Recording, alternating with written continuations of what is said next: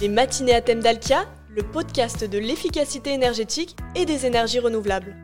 Bonjour, bienvenue. Toute l'équipe des Matinatem d'Alkia se joint à moi pour vous souhaiter une très bonne année. J'espère que vous avez passé de bonnes fêtes. Notre podcast va vous accompagner en 2023 avec des conseils d'experts, des retours d'expérience d'entrepreneurs, d'industriels, d'élus ou de responsables d'établissements médico-sociaux.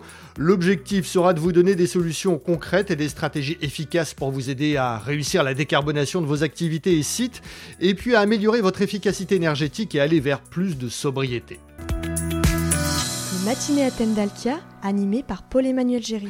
L'invité de ce numéro spécial est Yannick Duport, directeur commercial international et membre du COMEX de Dalkia. Bonjour Yannick. Bonjour Paul-Emmanuel. Merci de nous accueillir au siège de Dalki à la Défense, près de Paris. Je vous propose dans cet épisode de faire ensemble un point sur les enjeux des prochains mois en matière d'énergie et sur les dispositifs mis en place par le gouvernement, et puis de passer en revue des solutions proposées par Dalkia pour accompagner ses clients dans la transition énergétique et écologique et les aider à faire face à la hausse de l'énergie que nous connaissons depuis l'an dernier, une année 2022 qui a vraiment été sous tension Yannick. Oui, une nouvelle année très dense inédite avec un enchaînement euh, d'événements impactant fortement le secteur de l'énergie. Sur le plan géopolitique, la guerre en Ukraine qui a démarré en février 2022, euh, dont la conséquence a été pour l'énergie de tendre fortement les prix euh, de marché du gaz et qui a menacé l'approvisionnement de l'Europe.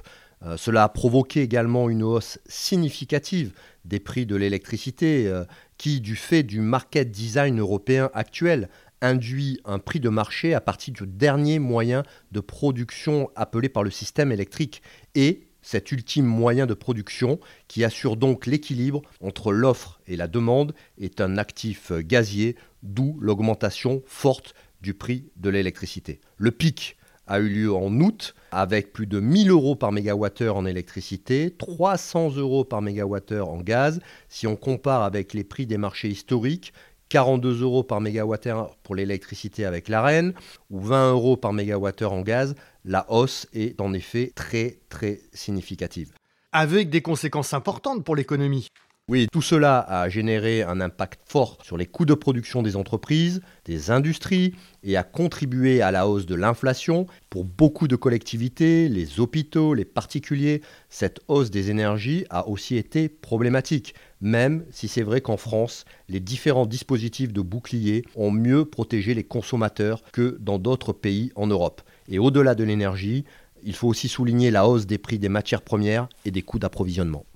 Alors la question qu'on peut maintenant se poser, c'est quelles sont les perspectives pour 2023 alors 2023 va ouvrir devant nous aussi son lot de challenges à relever. Sur le plan des énergies, on pense que ce soit en électricité, en gaz, on restera au cœur du cyclone. Pour restabiliser le marché, ça risque de prendre un peu de temps un an, deux ans, probablement trois ans. Donc évidemment qu'il faudra rester euh, aux côtés de nos clients pour les aider.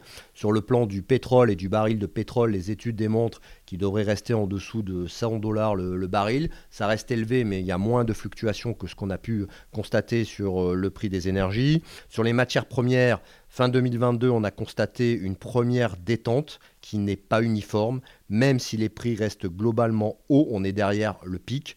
Par exemple, les métaux, le cuivre a baissé. En revanche, le prix de la pâte à papier, lui, continue de flamber. Enfin, concernant la logistique, on espère un retour à la normale courant 2023. La crise logistique et celle du marché des containers semblent progressivement se résorber. Le prix du container avait euh, dépassé les 10 000 dollars par container, puis 5 000 dollars et euh, on ciblera probablement les 1500 dollars euh, d'ici fin 2023. Le gouvernement a mis en place plusieurs mesures pour aider les ménages et les entreprises. Oui, en, France, euh, les boucliers euh, divers et variés euh, ont été relativement protecteurs pour soutenir les entreprises, pour soutenir les ménages touchés par la hausse des prix de l'énergie. L'État a en effet mis en place différents dispositifs d'aide. Alors concernant le gaz, l'État a bloqué le tarif réglementé de vente en octobre 2021. Depuis, le prix n'a pas bougé alors qu'il aurait dû augmenter de 105%. Jusqu'à la fin de l'année 2022, le bouclier tarifaire a limité la hausse des prix de l'énergie à 4%. Cela a concerné plus de la moitié des ménages français. En 2023, le bouclier sera maintenu, mais la hausse atteindra près de 15%. Pour limiter la hausse du prix du marché de gros, l'Union européenne a également approuvé à la fin de l'année 2022 un mécanisme pour plafonner le prix de gros du gaz au-delà de 180 euros du mégawattheure. Et pour l'électricité?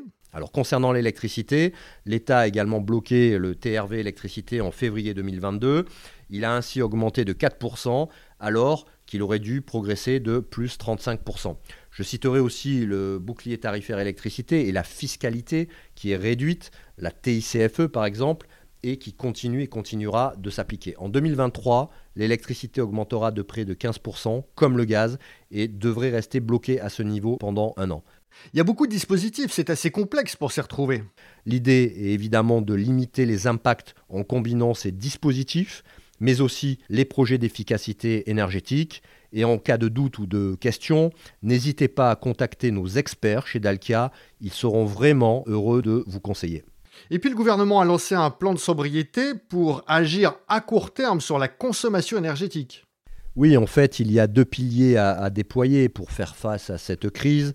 Le consommer mieux, c'est-à-dire consommer euh, plus vert, plus local, moins carboné, avec des énergies renouvelables et de récupération comme la biomasse, comme la géothermie, comme la récupération de chaleur dans l'industrie, par exemple sur des euh, grands fours euh, industriels ou des data centers, mais aussi le consommer moins pour faire des économies d'énergie et de l'efficacité énergétique pour diminuer ses consommations, réduire sa facture et ainsi pour les entreprises améliorer leur compétitivité. Alors concernant le plan de sobriété, l'objectif est de réduire de 10% la consommation d'énergie dans les deux prochaines années par rapport à 2019. Et Dalkia s'est fortement mobilisé pour accompagner ses clients.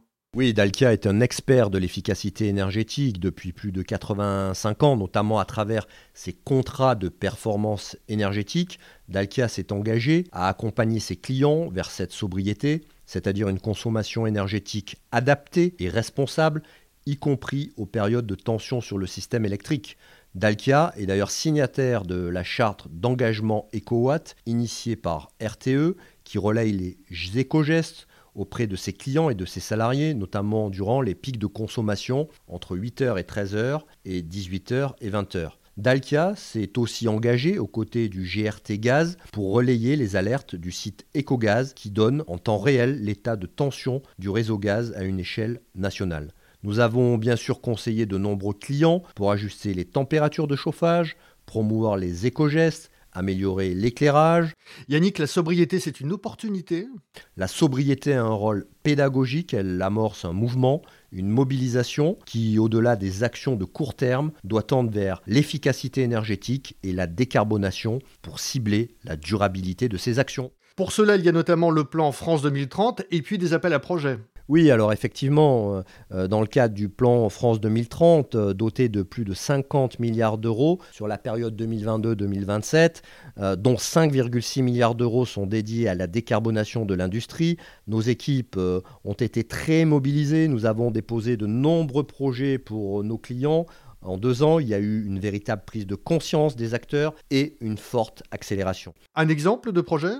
Dans l'industrie et les gros projets, je peux citer l'exemple de Swiss Chrono dans le Loiret, qui a investi des dizaines de millions d'euros pour sortir de sa dépendance au gaz, le fabricant de panneaux de bois pour la construction et l'agencement va substituer le gaz par de la biomasse. Le bois sera issu de son processus de production. La chaudière biomasse, conçue sur mesure par Dalkia, couvrira 80 à 95% des besoins énergétiques du site et Swiss Chrono va faire des économies de plusieurs millions d'euros par an. Le site évitera aussi le rejet de 35 000 tonnes de CO2 par an. Bref, une très belle opération. La solution, c'est d'agir à la fois sur l'efficacité énergétique et sur la décarbonation des scopes 1, 2 et 3. Oui, en effet, il faut agir sur les émissions directes liées à la fabrication euh, du produit, euh, mais aussi sur les émissions indirectes, sur les autres étapes du cycle de vie du produit. Il faut être efficace et aller vite, particulièrement dans le secteur industriel qui représente environ 20% des émissions de gaz à effet de serre en France. Nous avons donc lancé fin 2022 un programme dédié Decarb Fast Track avec nos partenaires Metron, BNP Paribas et Amazon Web Services pour faciliter l'accès des groupes industriels à des outils de gestion et d'optimisation énergétique. Et quel est votre objectif? L'ambition de ce programme est de permettre d'économiser jusqu'à 100 000 tonnes de CO2 en équipant 100 entreprises industrielles sélectionnées d'une solution de pilotage énergétique. Cela représente jusqu'à 10% de réduction de la consommation énergétique sur les sites sélectionnés. Et avec un prix du CO2 désormais valorisé à près de 100 euros la tonne, l'enjeu devient donc aussi économique. Et le mois prochain, nous vous en dirons plus sur Decarb Fast Track dans ce podcast. Yannick, vous avez par ailleurs une nouvelle offre autoconsommation et compensation carbone. Oui, nous, préparons l'avenir également et nous travaillons avec les autres filiales du groupe EDF, notamment EDF Renouvelable et Urbanomy, pour développer des nouvelles offres plus complètes, plus larges, pour répondre également à ce besoin de décarbonation. Ces nouvelles offres seront lancées dès cette année. Les collectivités sont également extrêmement impactées par la hausse des coûts des énergies et vous leur proposez notamment une solution dont nous avons parlé il y a quelques semaines dans ce podcast, les réseaux de chaleur.